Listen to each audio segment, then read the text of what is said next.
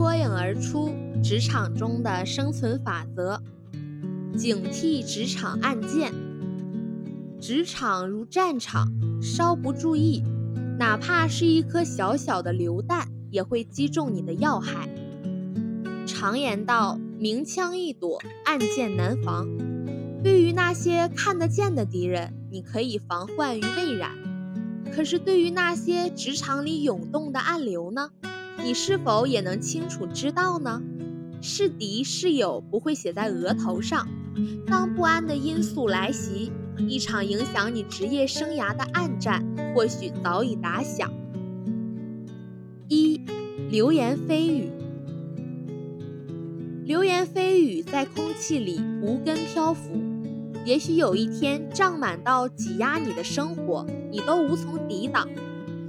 当你本能的抬起胳膊打算防卫的时候，你打不到对手，因为没有哪一个对传言负责的人会当面站出来。某公司职员小华就是深受流言所害的一个典型。小华在工作中表现非常出色，也常常受到老总的赞赏。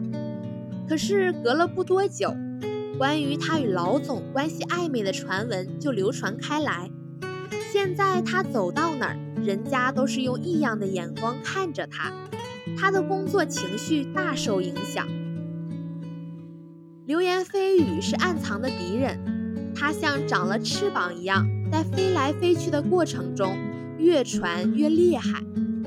遭遇流言的人。往往被影响到自己的工作情绪，最明智的做法就是清者自清，不要去理会，做好自己的工作，让误会与流言在事实中自行消灭。二，剽窃，在职场中，你或许只是一个只顾做事的人，常常就是抱着独善其身的想法。但是你稍不留意，就会中了小人的暗算。某公司要签一个新客户，小飞和潇潇要做出一个策划后，才能决定由谁负责。小飞是一个直心肠的人，平时老爱谈天说地的。一天，潇潇请小飞喝咖啡，小飞特高兴，经不住潇潇套话。他一股脑把自己想到的一个创意全说了出来。三天后，在小飞准备把自己的方案交上去的时候，小飞发现，除了个别细节外，潇潇的策划就跟自己那天无意中跟他谈的一样。这时，小飞才知道，潇潇请自己喝咖啡是有目的，自己方案被剽窃了。职场中的暗招常常让你防不胜防，有时保护自己思想更重要，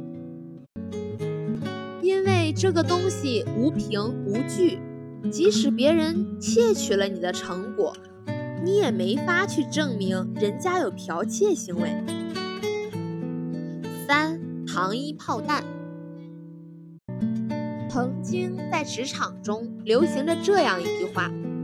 恨他就表扬他，看似甜蜜的糖果，在职场中可就成了打击别人的炮弹。